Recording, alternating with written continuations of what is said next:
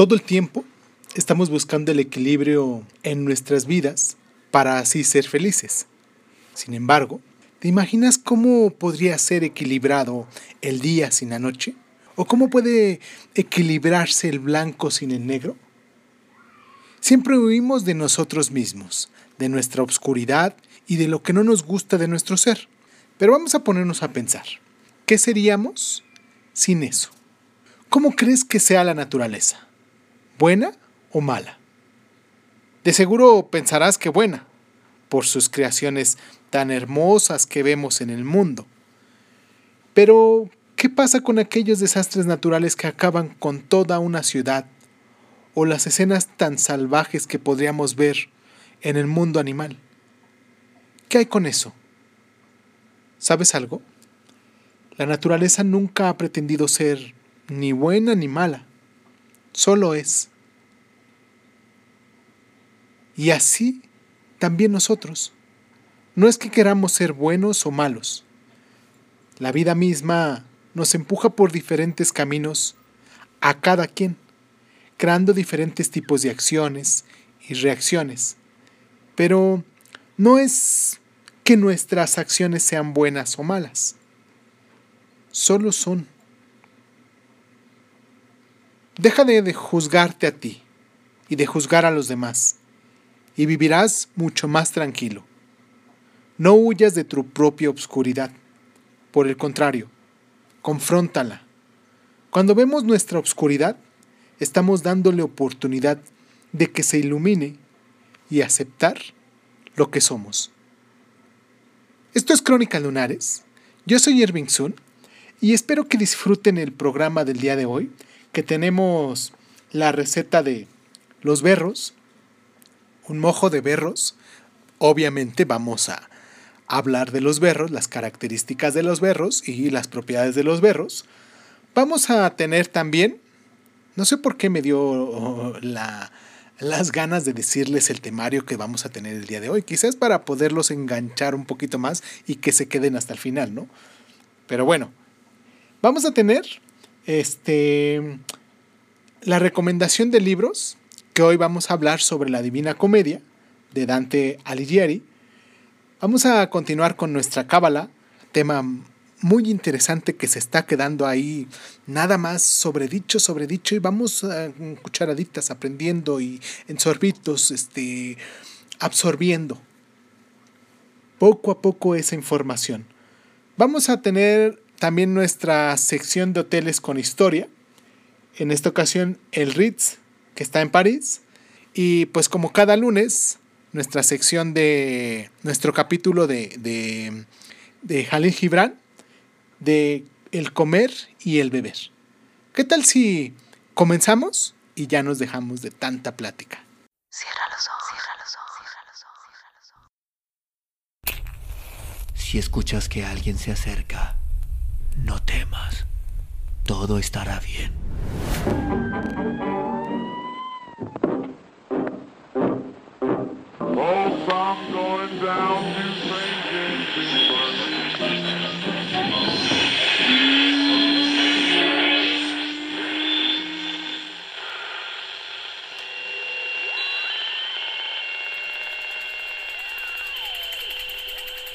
Estás escuchando, escuchando Crónica, Crónica, Crónica el lugar, el lugar donde, donde, donde tus tus oídos. Bienvenido. Este lunes 19 de abril, eh, espero que estés empezando la semana con toda la energía, con todas las fuerzas que tuvimos del descanso del fin de semana. Bueno, tuvimos, es un decir porque hay mucha gente que de todos modos trabaja también el fin de semana y hay gente que no trabaja el fin de semana pero que llega a su casa a hacer todos los labores que se quedan pendientes, ¿no? También esa es parte de, de un trabajo. Y pues para hoy traemos, como les decía en el intro, el berro, que es también una de las verduras de hoja verde. No sé por qué le llaman así, verduras de hoja verde. Se me hace, como decíamos en el programa anterior, un poco redundante, pero pues así les llaman y así le seguiremos llamando nosotros también. El berro es una hoja de sabor intenso que constituye un poderoso estimulante en nuestro sistema inmunológico. En esta sección, como ya lo dijimos anteriormente, rescatando nuestro sistema inmunológico, que es lo más importante ¿eh? para poder estar un poquito más sanos. Los berros son ricos en glucosinolatos, sustancias químicas vegetales que refuerzan la actividad de las enzimas que previenen el cáncer. Contiene las vitaminas o antioxidantes cruciales para el pleno funcionamiento del sistema inmunológico además de vitamina B6, que refuerza la acción de los fagocitos, las células blancas responsables de depurar las materias residuales de nuestro cuerpo. Abunda en manganeso y hierro, materiales que protegen al organismo de las infecciones. Tradicionalmente los berros eran empleados para fomentar el metabolismo y desintoxicar el cuerpo. Yo recuerdo, aquí les voy a contar una anécdota, que cada vez que iba con mi mamá al mercado, eh, nos compraba una como cajita de berros. En vez de pedirle, por ejemplo, piña en rebanadas o sandía, que era lo que normalmente vendían, que también no lo compraba de vez en cuando, a ella le gustaba que consumiéramos berros. Y pues solamente llegábamos a la casa, le poníamos un poco de limón y sal y nos lo comíamos así como, como una botanita, ¿no? Para antes de, de comer. Y recuerdo que sí tiene un sabor muy intenso. Sé que tiene un sabor muy intenso, pero recuerdo que de niño pues se me hacía todavía más intenso ese sabor. Así va aprendiendo uno a educar el paladar entre sabores dulces, entre sabores agrios, intensos, así más ácidos. Y pues es una forma de poder introducirse en esto que normalmente hemos estado hablando este mes, ¿no? Tratar de disfrutar los alimentos porque ya tenemos en, nuestro, en nuestra memoria gustativa esa diferencia entre los sabores que existen. Y el berro pues es una de mis verduras que disfruto mucho y que actualmente pues no la preparo de otro modo. Pero aquí les voy a dejar una receta que se llama mojo de berros. Y vamos a necesitar. Apúntele bien. Un gran manojo de hojas de berro picadas. Una cebolla picada. Un aguacate maduro pelado, deshuesado y cortado en rodajas. El jugo de medio limón. Una pizca de caldo vegetal en polvo. No suiza. Normalmente lo conocemos así. Bueno, al menos yo lo conozco así. Y un diente de ajo. Vamos a colocar todos los ingredientes en la licuadora y lo vamos a batir hasta obtener una mezcla suave. Y lo vamos a servir para para untar en las verduras frescas, en las verduras crudas, por decirlo de un modo. Le podemos usar como dip para, por ejemplo, no sé, unas zanahorias y estar comiendo así, unas zanahorias con, con eso, o quizás a lo mejor un... ¿Qué más se pudiese comer de ese modo?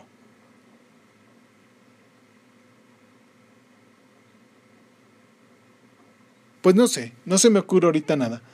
Fue una pausa demasiado larga, ¿no? Para poder reflexionar y recordarnos qué, qué poder comer. Chayote también, chayote hervido con este dip, sabría riquísimo de ese modo.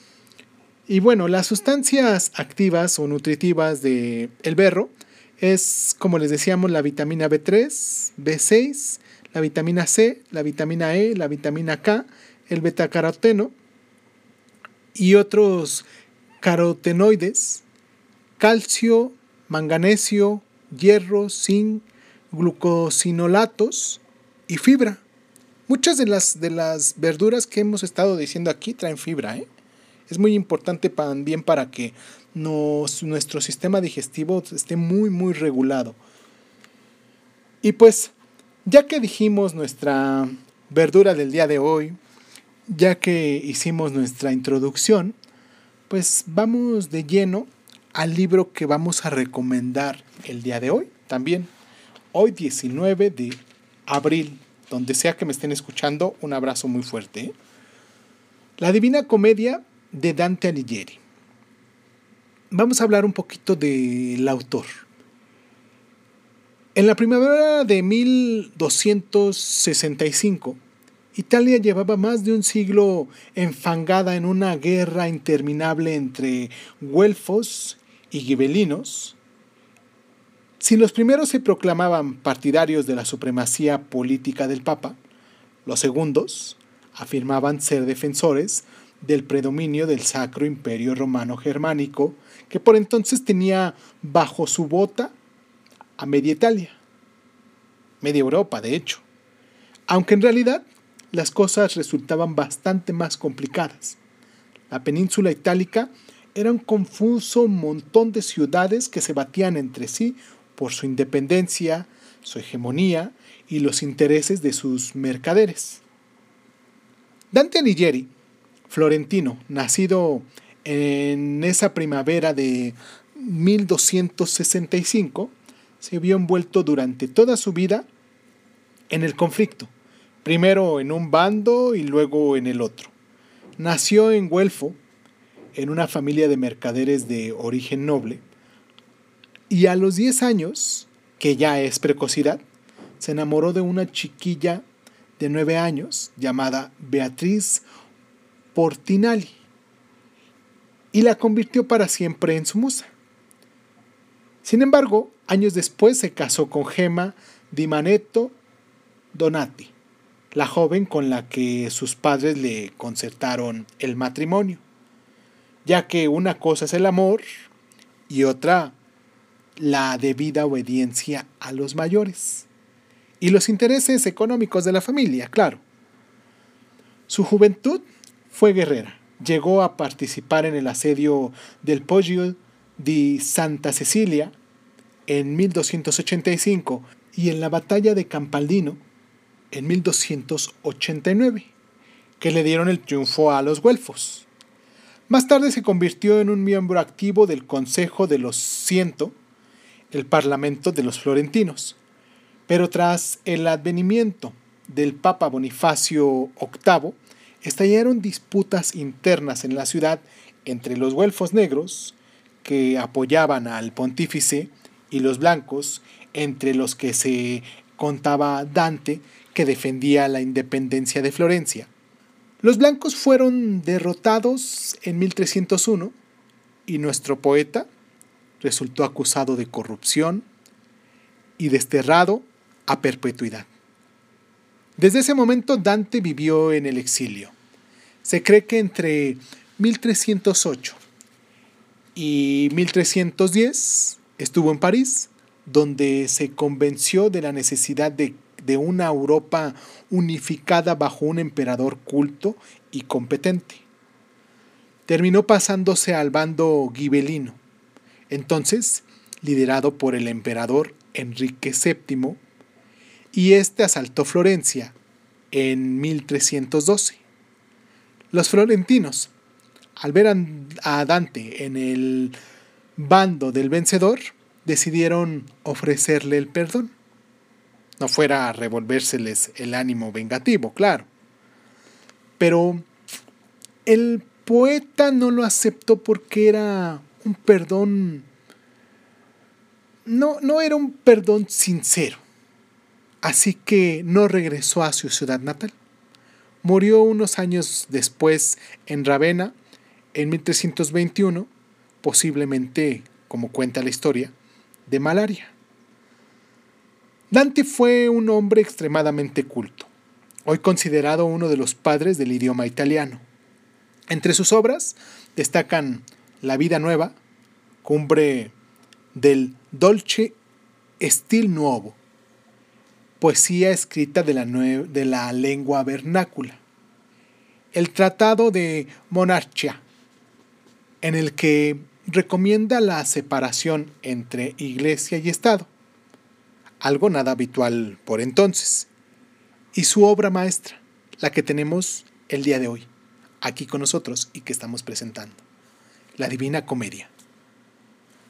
La Divina Comedia es un poema épico compuesto entre 1307 y 1321 que describe el viaje fantástico del autor a través del infierno, el purgatorio y el paraíso cristianos. Es un viaje muy largo, pues estamos hablando nada menos que de 14.233 versos en decasílabos. Su estructura es asombrosa, un tanto compleja, matemática, cabalística. Tres personajes principalmente, Dante, que simboliza el hombre, el poeta romano Virginio, que representa la razón, y su amada Beatriz, que encarna la fe, y tres libros, el infierno, el purgatorio y el paraíso, cada uno dividido en 33 cantos compuestos por tres setos, estrofas de tres versos de 11 sílabas, por lo que cada estrofa consta de 33 sílabas. Uf, qué difícil, ¿ves? A su vez, el infierno se divide en nueve círculos, el purgatorio en nueve partes y el paraíso en nueve cielos. Y más, hay tres tipos de condenados en el infierno, tres grupos de almas en el purgatorio y tres clases de benditos en el cielo. El tres está por todas partes. Por algo es un número de gran fuerza simbólica que refleja la perfección del misterio de la Trinidad cristiana y que viene muy bien con nuestro tema próximo que es sobre lo de la cábala. El viaje comienza por el infierno. Virgilio, por el que Dante profesaba una gran admiración, guía al poeta por los nueve círculos en los que se somete a castigo a los condenados según la naturaleza de sus pecados. Por el camino se encuentra con muchos personajes, tanto del pasado como de su época, que les va contando su historia a cambio de que Dante mantenga vivo su recuerdo en el mundo, condición que el poeta satisface escribiendo la Divina Comedia. La visita al purgatorio viene después. También viene con Virgilio como guía. Dante se lo imagina como una gran montaña de cumbre plana y laderas redondeadas en las que se abren siete cornisas. En cada una purga sus pecados, un tipo distinto de pecadores, y cerca de la cima mana una fuente Eunoe que posee una propiedad muy interesante. El que bebe de sus aguas olvida sus pecados y solo recuerda las buenas acciones, lo que por cierto resulta muy conveniente para un alma que se dispone a ir al cielo. Y del purgatorio al paraíso, aunque antes Dante se ve obligado a despedirse de Virgilio, el romano, a fin de cuentas, es un pagano que tuvo la desgracia de vivir antes de Cristo, así que tiene prohibida la entrada en el paraíso. Pero no hay mal que bien que por bien no venga, como dicen por ahí, porque a Virgilio le sustituye en sus labores la Cicerone Beatriz, la musa de Dante, que había fallecido en 1390, a la que por supuesto el poeta imaginaba ya disfrutando de la gloria divina. El cielo es asombroso, una especie de gigantesco monumento Krish, una inmensa rosa formada por miles de pétalos, en cada uno de los cuales reposa un bendito, en el centro, adorado por todos, el Dios cristiano con todo su barbado y patriarcal esplendor. Al contemplarlo, Dante se siente embargado por un embelezo tan poderoso que se desmaya, y ahí se le acaba el viaje, pues cuando despierta ya no está en el paraíso, sino de regreso en la tierra. La Divina Comedia es una obra compleja, como decíamos anteriormente, que encierra las claves del pensamiento medieval cristiano y como todas las obras maestras, posee varios niveles de lectura. Se puede leer buscando extraer de ella la visión filosófica del autor como forma de acercarse a una época y a una mentalidad o como un simple, aunque extraordinario, entretenimiento. La obra planea conflictos eternos, la lucha entre la fe y la razón, la purga entre la nada y la inmoralidad, la diatriba entre la predestinación y el libre albedrío, habla de la influencia de los astros y de la capacidad del hombre, gracias a su inteligencia, de sobreponerse a su destino. Temas todos que comenzaban a aflorar en el pensamiento bajo, bajo medieval y que anunciaba ya la eclosión del renacimiento. En la maestría con el autor combina estos elementos que radica el éxito de la obra, pero también en el dominio del lenguaje.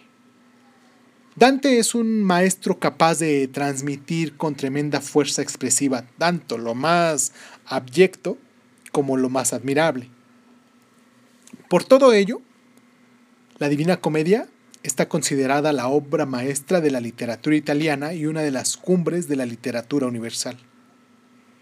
Y su autor, uno de los vértices de la triada magistral de la lengua italiana junto con Petrarca y Boccaccio.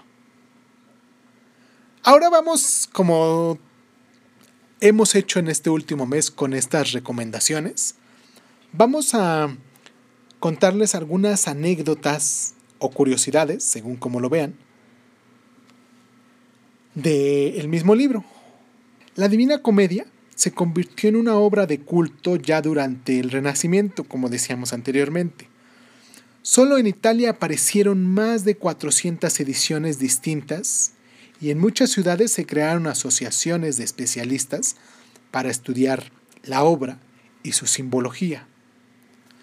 Rafael Sanzio, el ilustre pintor, como conocemos, y que también era arquitecto renacentista, Rafael, el de las tortugas ninja, hizo un retrato de Dante que muchos italianos llevan en el bolsillo, pues se utilizó para la cara de la moneda italiana de dos euros. ¿Quién iba a decir, no? Florencia, la ciudad que desterró al gran poeta, su cuna y a la vez la ciudad que lo despreció en vida, reclama hoy con orgullo a su hijo más universal. En junio del 2008, el concejal de la ciudad respaldó una moción que pedía la rehabilitación del autor de la Divina Comedia por el alcalde de Florencia en una ceremonia pública. La ciudad está empeñada en exhumar los restos de Dante que constituyen uno de los reclamos turísticos más importantes de Ravenna y trasladar al poeta a Florencia, donde le espera una tumba hoy vacía, construida mucho después de su muerte en una de las iglesias de la ciudad. Pero la reclamación de Florencia no es nueva, como ustedes bien saben. Muy al contrario, se remonta ya a poco después de su muerte, porque tras su fallecimiento el poeta fue enterrado en la iglesia de San Francisco de Ravenna y Florencia reclamó el cuerpo reiteradas veces sin éxito. En 1519, cuando fue elegido papa el florentino León X, este decidió tomar cartas en el asunto y dejarse de ruegos y peticiones y ordenó a que Ravenna hiciera entregar de los restos del poeta a Florencia, donde correspondía, según ellos, que estuviese. Ni así. Prevenidos, los frailes del convento de San Francisco hicieron un agujero en el sarcófago de Dante, y uno por uno fueron sacando sus huesos que ocultaron. También, por cierto, de que ellos no volvieron a saberse hasta que en 1865 un albañil halló en una vivienda de Ravenna una caja de madera forrada de terciopelo rojo y en el interior los huesos de un hombre y un pergamino que anunciaba que se trataba de los restos mortales de Dante. La ciudad acogió con, con gran regocijo la noticia y los depositó en un mausoleo neoclásico donde hoy todavía se puede visitar. Si te ha gustado este libro, ya lo has leído anteriormente, y has disfrutado con la lectura de la Divina Comedia, sin duda también lo harás con La Vida Nueva, obra del mismo autor que alterna prosa y poesía y que constituye un cántico de amor a su musa Beatriz. La Vida Nueva está considerada la obra cumbre del Dolce Stile Nuovo, nombre por el que se conoce la poesía escrita en lengua vernácula en la Italia de la época, que bebe de las fuentes del amor cortés trovadoresco. Otras obras pertenecientes a este dolce estilo nuevo son las rimas de Giudo Guinicelli y los poemas de Giudo Calvanati, autor de especial sensibilidad lírica que ejerció una gran influencia sobre sus contemporáneos y que fascinó a autores del siglo XX como Ezra Pound. Y pues, ya que les dejamos aquí con este libro que me costó a mí mucho trabajo leerlo en su momento y que, ay, fue una vez que lo empecé y luego lo dejé un tiempo y luego cuando lo volví a retomar lo volví a, empezar otra vez. Creo que lo empecé como cuatro o cinco veces antes de poderlo terminar. Y como yo les decía anteriormente, no, no se deben de obligar nunca a leer un libro por muy clásico que sea o por muy recomendable que sea, si a ustedes no les queda en el momento, no pueden con él, déjenlo, no, no pasa nada. Ya llegará el momento en el que lo van a volver a encontrar, van a volverlo a, a empezar y lo van a terminar de un jalón. Pero como decíamos, creo que los libros nos encuentran a nosotros, más que nosotros a ellos, ellos nos encuentran a nosotros en el tiempo que corresponde y el conocimiento que pudiéramos tener para poderlos abordar. Este libro tiene muchas referencias religiosas, se hace eh, una situación muy cabalística y pues hablando de esto, pues vamos a empezar con nuestra siguiente sección de la cábala y de el enigma de Caldea. ¿Les parece bien? Dimos un saltito de aquí del libro de la Divina Comedia, que tiene muchas, muchas eh, secretismo, mucho ocultismo dentro de su, forma de, de escritura, de lo que nos trata de decir el autor. Y ahora vamos con los dioses lunares. El único de los 20 patriarcas bíblicos que ha llegado a tener significación arqueológica ha sido Abraham. De los demás puede decirse por afirmaciones bíblicas corroboradas por la arqueología que ni siquiera fueron monoteístas. Por tanto, no tuvieron a Yahvé por Dios. La Torah de esto no hace ningún misterio, y son varios los pasajes donde se hace esta afirmación.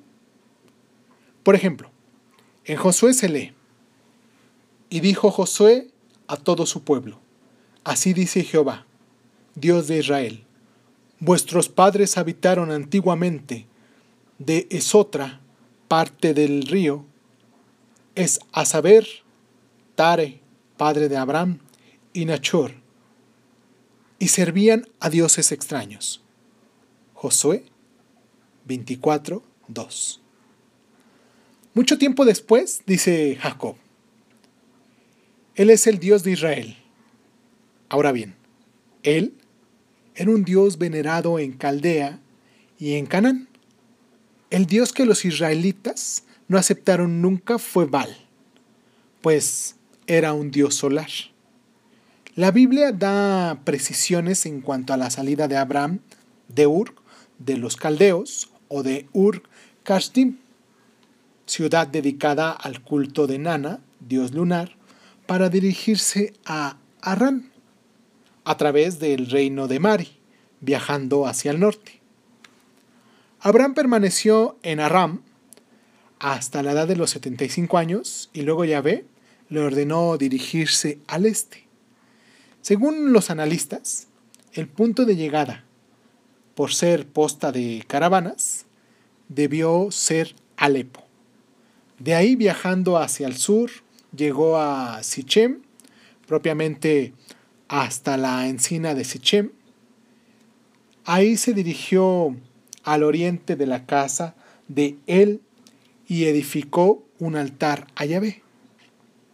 Todo este itinerario ha sido analizado y desmenuzado cuidadosamente por exegetas y arqueólogos, especialmente después de las excavaciones de Mari, donde se encontraron importantes tabletas cuneiformes que datan del siglo XVIII a.C.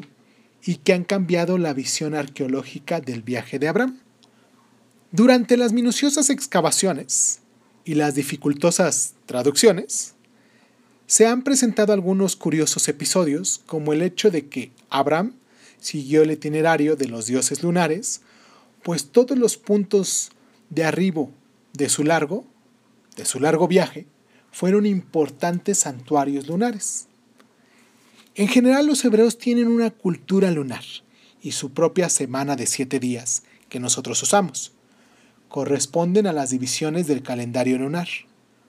Muchos años después, época de los Ixos, se instalan en Egipto Medio, en proximidad de Hermópolis, la ciudad de Thor, el dios lunar egipcio.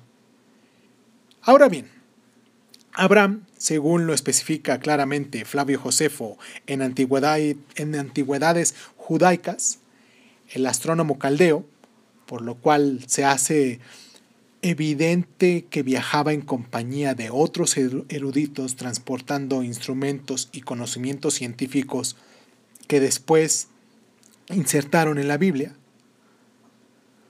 Otro punto importante aportado por la arqueología es que en Ur y Arran poseían idénticos santuarios lunares dedicados al dios Nana Sin, símbolo masculino de la luna pues al igual que para los antiguos egipcios, como los modernos alemanes y árabes, la luna caldea era masculina. Un minucioso arqueólogo y exégeta es A. Parrot, y de él citamos el siguiente ilustrativo paisaje. Dice así, no parece dudoso que muchos de estos hombres, Tare, Sara, Milka, parecen mantener la traza de antiguos cultos lunares y se trate del de Ur lo mismo que el de Arran. Esto no comporta ninguna dificultad porque en esa época de la historia bíblica, 1500 años antes de Cristo, los patriarcas eran politeístas. Este dios luna era, como sabemos, Nana Sin al que los caldeos representaban con el aspecto de un hombre venerable, con una tiara, barba larga y con los atributos del poder en las manos, el bastón y el látigo. Al abandonar Ur de los caldeos, los patriarcas no se alejaron de su dios lunar, porque en Arran volverán a encontrarlo. La conclusión es que el séquito de Abraham incluía un conjunto de astrónomos inclinados a la religión lunar, y habiéndonos ubicado en esta remota antigüedad, es interesante observar cómo el profesionalismo puede estar armonizado por una propensión religiosa. Ser astrónomo era entonces no solo una actividad intelectual como lo es hoy, sino que también correspondía a una situación emotiva y religiosa. Esta inserción de los hombres en una cosmovisión es uno de los rasgos característicos de los científicos de la antigüedad. El hombre, por su emoción y su intelecto, se integraba al cosmos. Dice Flavio Josefo en Antigüedades Judaicas que Abraham era un astrónomo caldeo De acuerdo con este historiador, Abraham fue un astrónomo de conocimientos superiores a los astrónomos griegos y romanos. Por recientes estudios de arqueología científica, como Tereu Daring, Neugebauern, Bruys, Vogel, etc., hemos llegado a saber que la astronomía de Sumer Akkad, o sea, Caldea, tenía un nivel semejante con un grado más a la astronomía de la época de Galileo, es decir, de los comienzos de la era telescópica. Pero el descubrimiento del teatro astronómico, del viaje de Inanna a las tinieblas, que dijimos anteriormente en el capítulo anterior, nos permite afirmar que los conocimientos astronómicos de Abraham, astrónomo de Urk, eran superiores a los de los modernos astrónomos auxiliados por radiotelescopios y con información de satélite. Esta afirmación enfrenta conceptos fundamentales de nuestra civilización, pero la hacemos porque estamos en condiciones de probarla gracias al descubrimiento arqueológico antes aludido. Y pues ya que estamos de viaje, primero con eh, Dante que estuvimos viajando, y junto con nuestro Cicerón Virgilio, y después Beatriz, y ahora estuvimos de viaje con esta historia de Abraham, lo que se sabe de él y de cómo viajó y de cómo eh, eran sus conocimientos de, de la astronomía. ¿Qué tal si vamos a viajar un poquito más cerca? O bueno, cerca en el tiempo quizás, porque para el caso quizás son las mismas, los mismos lugares o por ahí cerquita de lo que hemos descubierto, eh, describido este, anteriormente. Y vamos al Hotel Ritz, en nuestra sección Hoteles con Historia. ¿Eh? ¿Qué tal si, si les cuento un poquito este hotel que tiene muchísima, muchísima historia? y que pues mucha gente la conoce, lo conoce ahí en, en, en, París. Les voy a decir exactamente dónde está. Está en la Plaza Vendôme, número 15, en París, el código postal es 75041 en Francia, como los decíamos. Y pues su página de, el hotel es www.ritz.com, está en castellano. Y su email también es el mismo, ritz.com, www.ritz.com, y ahí pueden dejar sus, sus correos pero antes de que manden correo allá al Hotel Ritz, ¿qué tal si nos dejan un correo a nosotros también aquí en Crónica Lunares? Como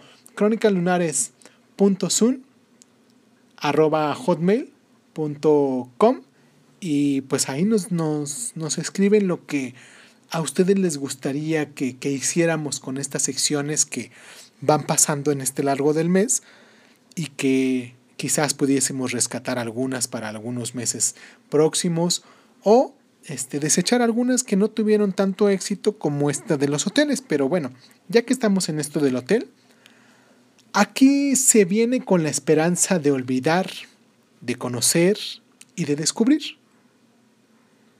Esa es la frase que se supone que se tiene en este Hotel Ritz de París. La frase es de Hemingway y se la dedicó a París aunque bien podría ser dirigida al Ritz, un espacio lleno de lujo y glamour donde aún es posible disfrutar de una velada tranquila en un ambiente relajado. Desde su apertura, el primero de junio de 1898, se convirtió en el ícono, el ícono mundial de la elegancia. Dispone de 106 habitaciones, todas con vistas magníficas y decoración exquisita. Pero si hay algo que realmente sorprende, son las llamadas suites de prestigio, el reflejo mismo del espíritu del Ritz. Cada una ha sido designada con el nombre de uno de sus huéspedes más ilustres.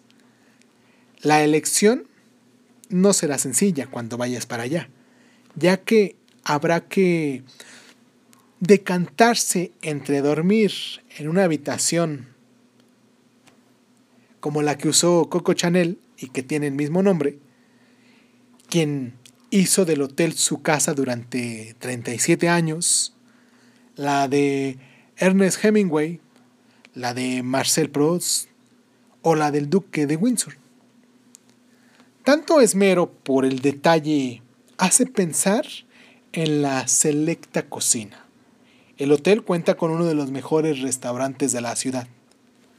Le Espandon, heredero de la tradición del gran maestro Auguste Escoffier, y una bodega con más de 35 mil botellas. Más conocido es el bar Hemingway, con decenas de fotografías del escritor. En el 2001, la prestigiosa revista Forbes lo designó como el mejor bar del mundo y en el recientemente inaugurado bar Cambón es posible saborear los más selectos champans. A la hora del cóctel o del té, el lugar es el bar Vendôme. El primero de junio de 1898, el hostelero suizo César Ritz hizo realidad su sueño. El hotel más lujoso del mundo abrió sus puertas en París y en él se iba a mirar el resto de las capitales europeas. Ritz eligió la Plaza Vendôme, proyectada por Jules Hardoumin Massart e inaugurada en 1699 como lugar donde ubicarlo. No en vano, la plaza y la adyacente calle de la Praxe era uno de los puntos de referencia del lujo y las finanzas en París, algo que encajaba a la perfección con el espíritu del nuevo hotel. Si el exterior maravillaba, el interior no se quedaba atrás. ¿eh?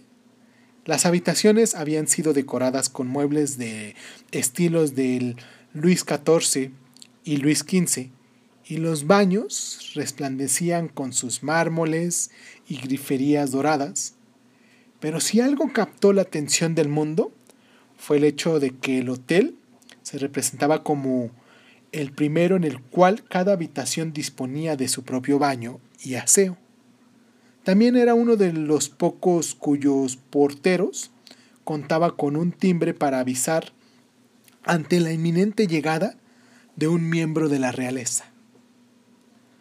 Uno de los visitantes más célebres ligados al Ritz del París fue el escritor norteamericano Ernest Hemingway, que ya recomendamos uno de sus libritos que se llama El viejo y el mar y que lo pueden encontrar en nuestros capítulos anteriores.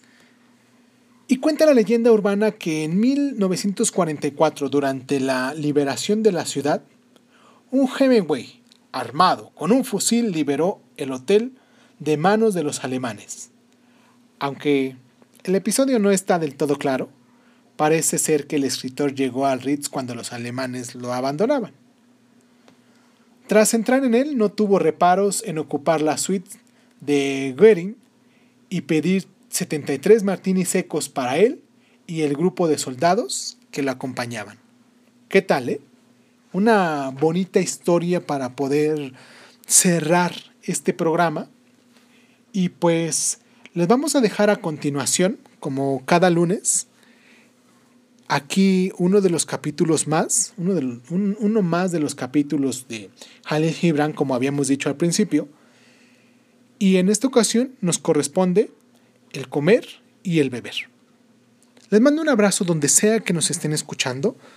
Espero que se puedan inscribir a la página de Facebook, Crónica Lunares de Sun, que nos puedan también seguir en Instagram. Hemos tenido un poquito esa página olvidada de Instagram, pero ahí hemos estado subiendo los libros de los que en ocasiones hablamos aquí en el programa. Subimos las imágenes de los libros que, que tenemos en físico. Y pues nada, Les agradezco muchísimo el tiempo que se toman para poderme escuchar, el tiempo que se toman para poderme dejar entrar en su mundo, en su cabeza. Y pues esto es Crónicas Lunares. Yo soy Irving Sun y pues muchísimas gracias. Muchísimas gracias. Ah, no se vayan, ¿eh? No se vayan todavía. Terminamos con Gibran Jalín y muchísimas gracias por estar. El comer y el beber. Jalil Gibran, capítulo 6. Entonces, un viejo que tenía una posada dijo, Háblanos del comer y el beber. Y él respondió, Ojalá pudieras vivir en la fragancia de la tierra y, como planta de aire, ser alimentados por la luz. Pero ya que debéis matar para comer y robar al recién nacido la leche de su madre para pagar vuestra sed, haced de ello un acto de adoración. Haced de ello un acto de adoración y haced que vuestra mesa sea un altar en que lo puro y lo inocente el bosque y la pradera sean santificados a aquello que es más puro y aún más inocente que el hombre. Cuando matéis a un animal, decidle en vuestro corazón, el mismo poder que te sacrifica, me sacrifica también, yo seré también destruido. La misma ley que te entrega en mis manos, me entregará a mí a manos más poderosas. Tu sangre y mi sangre no son otra cosa que la salvia que alimenta el árbol del cielo. Y cuando mordáis una manzana, decidle a vuestro corazón, tus semillas vivirán en mi cuerpo, y los botones de tu mañana florecerán en mi corazón. Y su fragancia será mi aliento, y gozaremos juntos a través de todas las estaciones. Y en el otoño, cuando reunáis las uvas de vuestras vides, para el lagar, decid en vuestro corazón, yo soy también una vid, y mi futuro será llevado al lagar, y como vino nuevo será guardado en vasos eternos. Y en el invierno, cuando sorbáis el vino, que vaya en vuestro corazón un canto para cada copa, y que vaya en ese canto un recuerdo para los días otoñales y para la vid y para el lagar.